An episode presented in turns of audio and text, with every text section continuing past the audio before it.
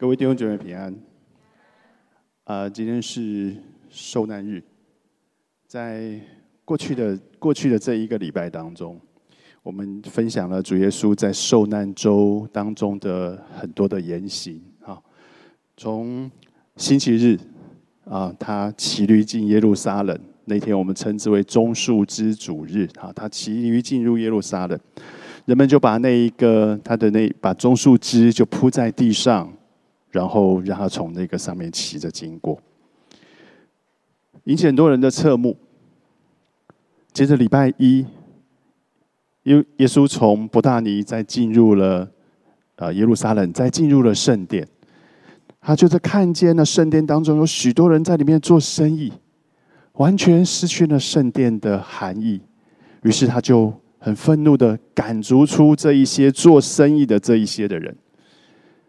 这些做生意的人其实是跟祭司阶层有所勾结的，所以他直接得罪了文士和祭司长，直接的得罪了文士和祭司长。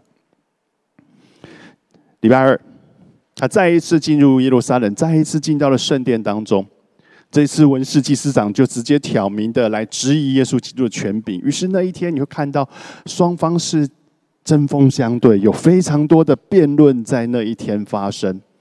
耶稣直接就指明出这一些的宗教领袖那一个生命当中的那一个假冒为善的那一个生命，在这一些辩论当中，他们辩不过耶稣。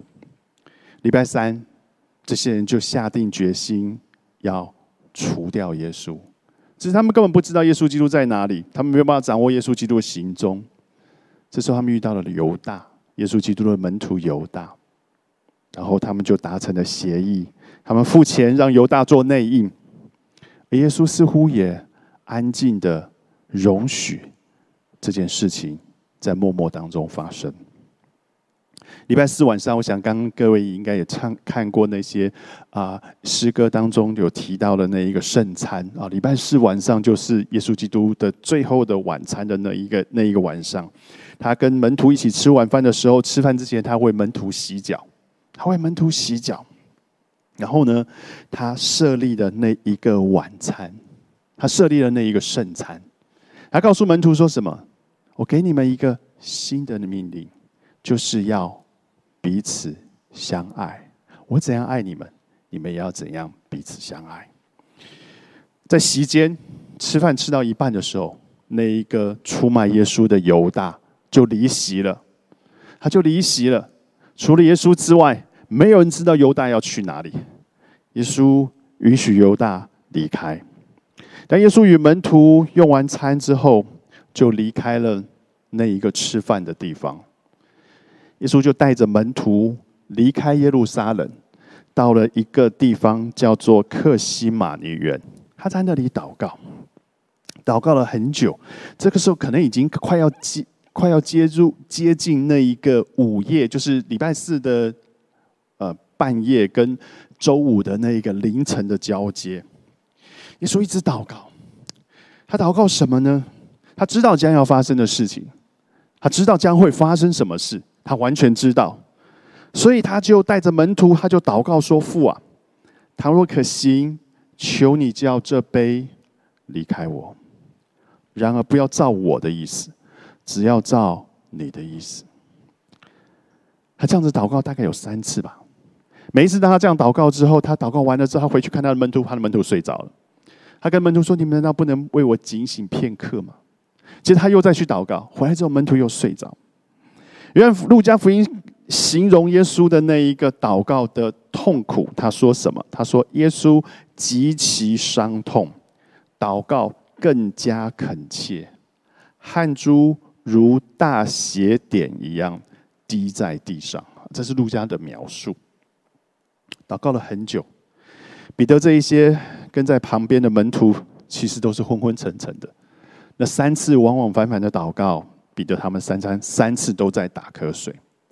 其实从这张地图来看，耶稣知道要发生事情，对不对？所以他才会说：“求你把杯这杯挪去，但是不要听我的意思，要顺从你的意思。”从第四张地图来看，其实科西玛尼园是在耶路撒冷城。以外，他其实大可以逃走的，对吧？他知道他可以逃走，他可以逃走，只要往山后跑，祭司长就抓不到他了。那一晚上所有的事情也都不会发生了。但是耶稣基督有这样吗？他没有，他似乎是在等待着这件事情的发生。不知道祷告过了多久，大概已经到了礼拜晨的礼拜五的凌晨了。犹大就是那个叛徒，犹大就带着祭司长的卫兵来抓耶稣。其实他知道这个，呃，克西马女园这个地方是耶稣会去祷告的地方。或许这一周他每一次离开耶路撒冷，他都绕去那个园子里祷告。或许是这样。犹大知道耶稣基督会去那里祷告，于是呢，他就带着兵丁来到了那里。他跟他们讲好的信号是：我去亲谁，我向谁问安，那个人就是耶稣。所以他就去向他的老师。他称呼他夫子，向他问安，并且跟他亲嘴。这时候，那些兵就一一拥而上，耶稣基督就任由他们逮捕了他。门徒呢，四散逃跑。那整个晚上，大家慌乱到了极点，四散逃跑。当耶稣被逮了之后呢，他其实是被从克西马尼园又再送回。城市里面，又再送回了耶路撒冷城，送去了大祭司的那一个官邸当中，大祭司的府邸。在这个盘问的过程当中，大祭司就开始盘问他。在那个盘问的过程当中，旁边的卫兵就开始殴打耶稣。我想，如果你看过《受难记》，你应该会知道那些当中的场景。他就开始殴打耶稣。然后呢，大祭司买通了人出来做伪证，要来控告耶稣，但是却发现证人的这些证词啊，互相矛盾。根本没有办法让耶稣定罪。到了最后，大祭司实在受不了了，他就站起来，他就直问耶稣：“他说，你是那一个基督吗？意思就是你是那一个弥赛亚吗？你是那个我们认为的那一个弥赛亚吗？”耶稣说：“我是。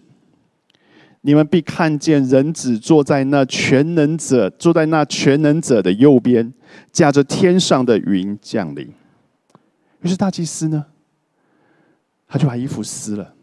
我们不必再审问了。你已经承认你是了，你已经说了不该说的话。他说：“你说了健忘的话，你也说了不该说的话。你说你自己是弥赛亚，你应该被判死罪。”于是那一群陪在大祭司旁边在场的人，那些工会里的文士，那一些旁边的祭司，就蜂拥起来殴打耶稣。但是在另外一个场景，在同一个时间，在另外一个场景。我相信各位也很熟悉，就是彼得的故事。在大祭司的那个官邸的厅房里面，他们审问耶稣。在大祭司的厅房的外面的院子当中，那边有非常多的人聚集。彼得和约翰就混进了那个院子当中啊，就混进了那个院子当中。然后呢，有三个大祭司的仆人或者是使女呢，就认出了。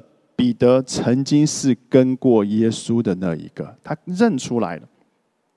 他们说：“哎，你就是那一个跟过耶稣的。”彼得说：“不，我不是。”又一个说：“你就是。”另外，彼得又说：“我不是。”彼得三次的极力否认，到最后甚至发咒起誓：“我跟你讲，我发誓我不是，我不认识耶稣。”各位，我想你应该记得，在几个小时之前，在逾越节的晚餐的那张餐桌上，彼得说：“就算所有人都离开你，我也不离开你；就算是到死，我也要跟随你。”这是彼得拍胸脯的保证。所以，路加其实很贴切的描述，不知道为什么，当彼得这样子说完三次，当鸡叫了之后。耶稣突然从那个被审问的那个厅堂当中转身，看到门口，门口外就是彼得。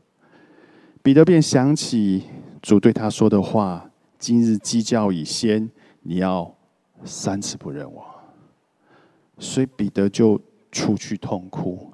这段故事，如果你你想要读，在路加福音的二十二章六十一节、六十二节。天亮了之后呢？他在这边其实就已经好几个小时了，然后就天亮了之后呢，耶稣被就被押到了工会去，好到了工会去。各位在大祭司家里面的这个审问呢，并不是一个正式的审问。虽然有严刑拷打，虽然有找人来做做伪证，虽然要定他的罪，但是当时的规定是你必须要到工会去做出决定，那才算数。所以前一天晚上，他们已经决定耶稣有罪了，对不对？所以第二天早上，他们就再到工会去，而工会的成员跟昨天晚上审问耶稣的成员其实大同小异。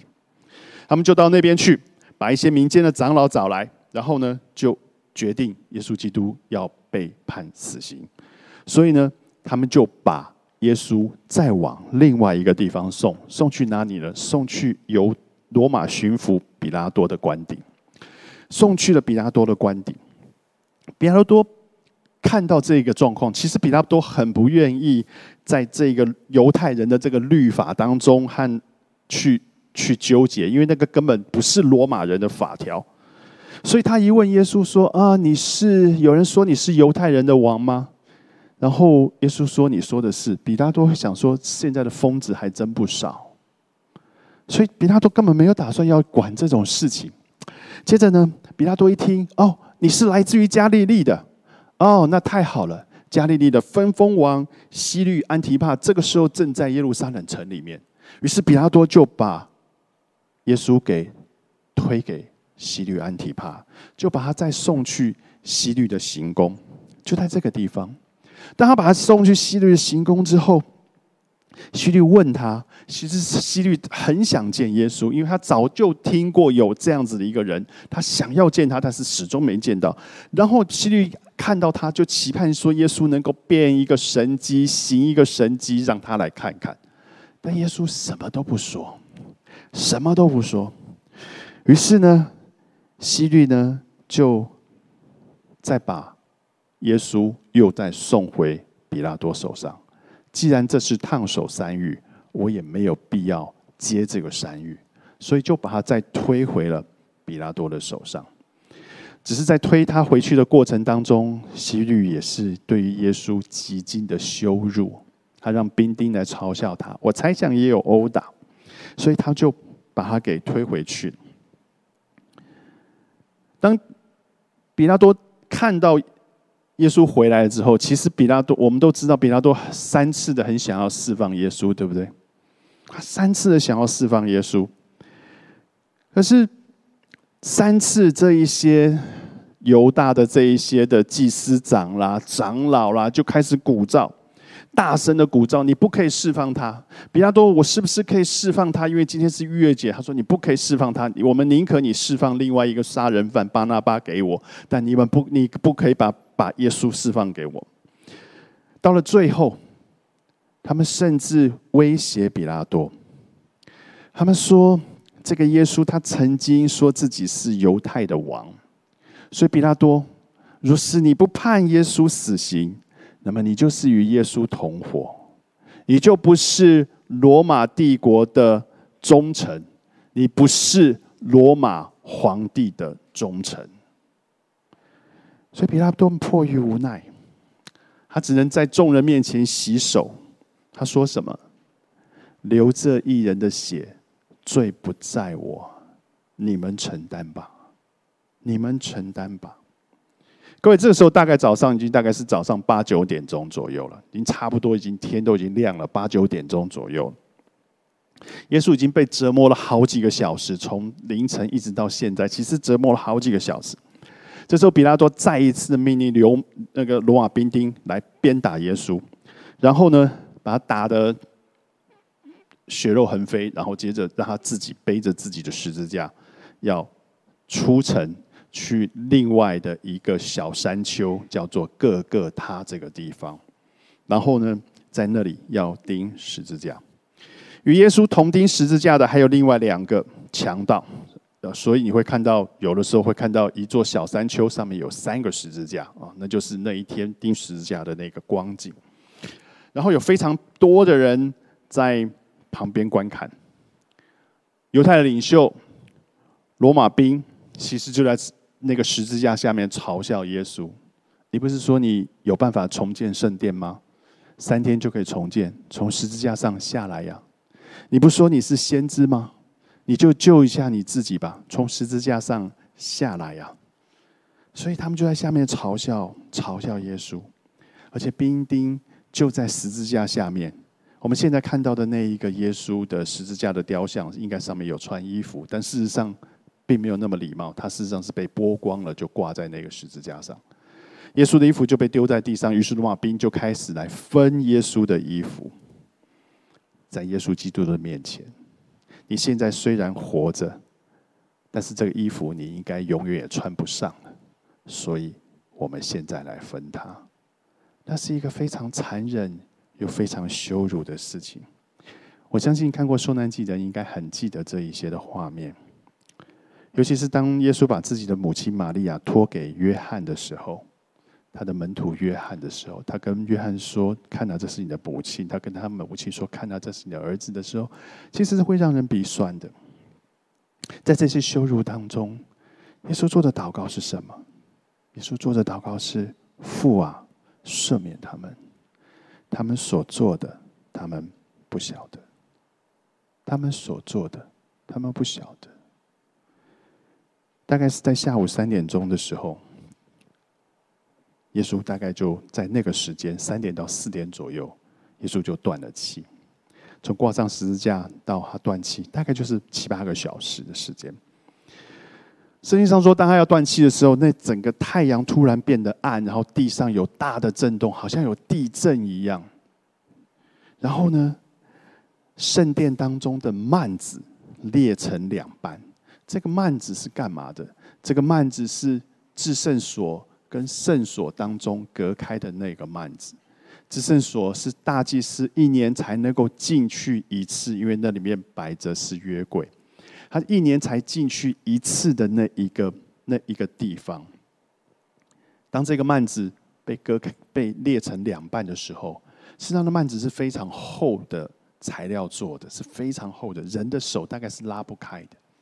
所以，当这个幔子裂开的时候，这代表的是什么？代表的是上帝和人之间的那个隔阂，那一个隔阂，因着耶稣的死就被除掉了。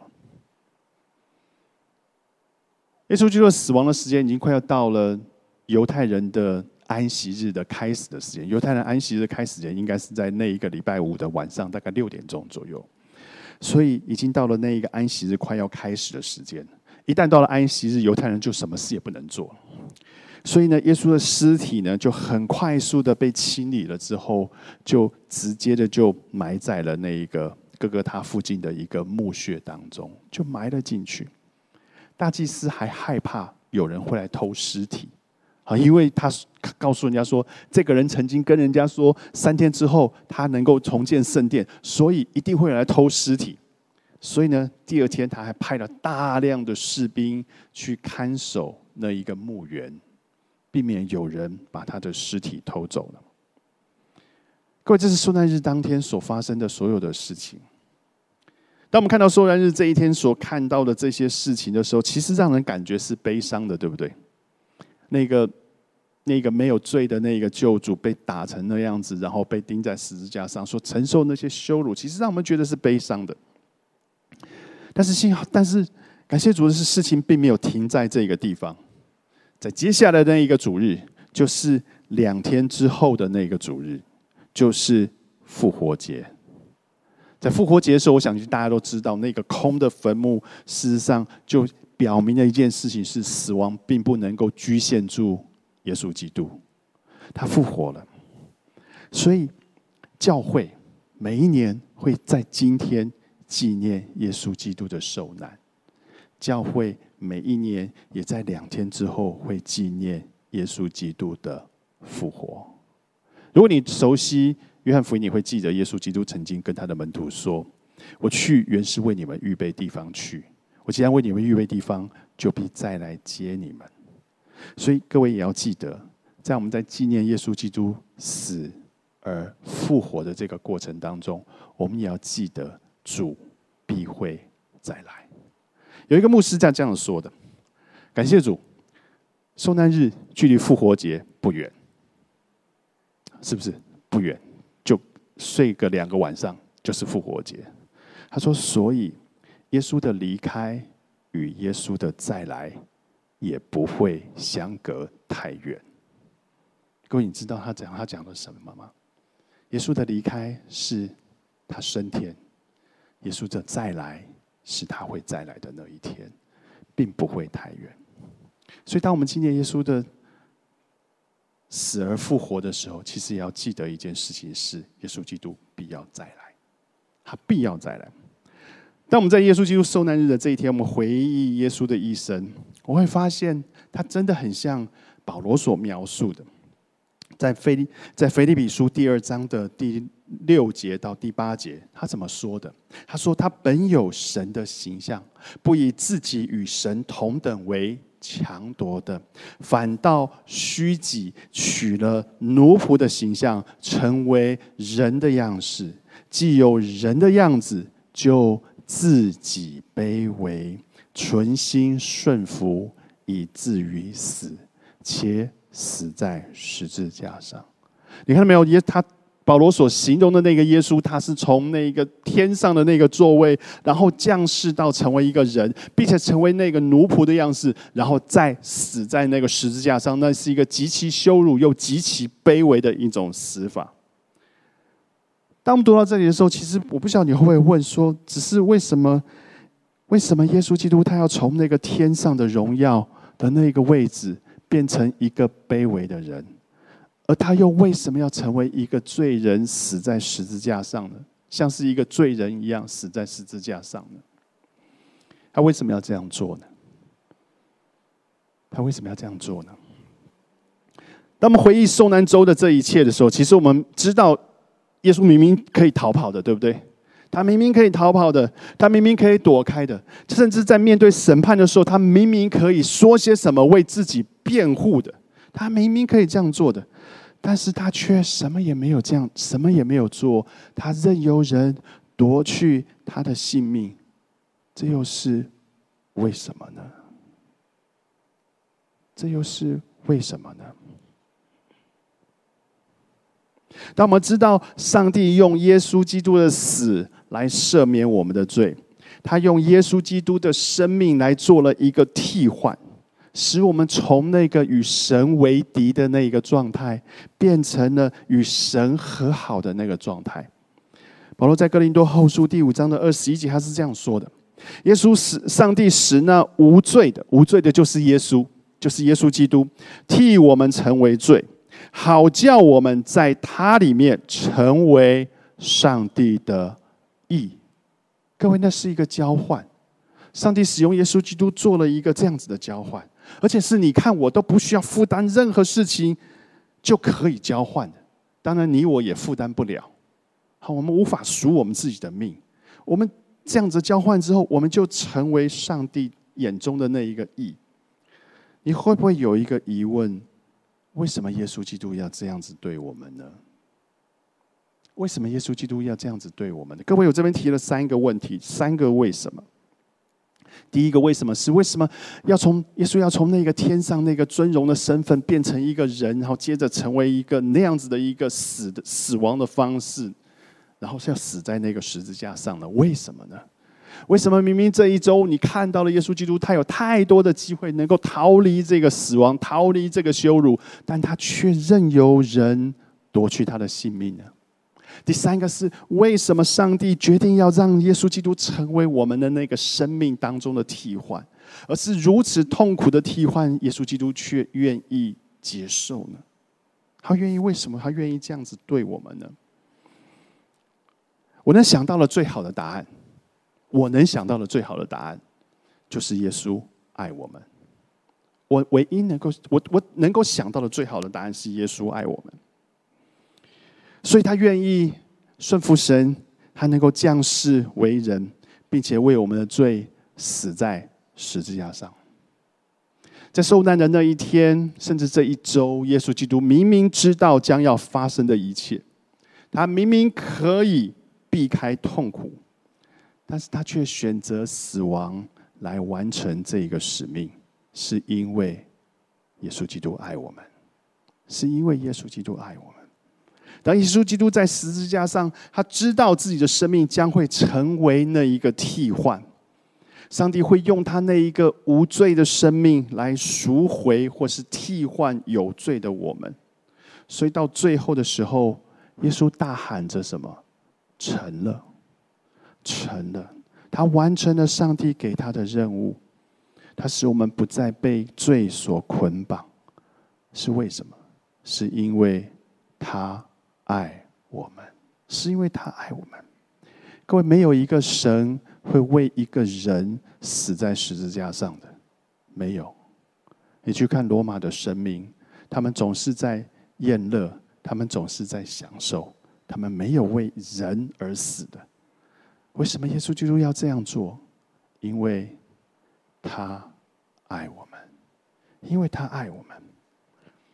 你知道前几天的时候，我翻了一本书，谈耶稣基督的一生的书。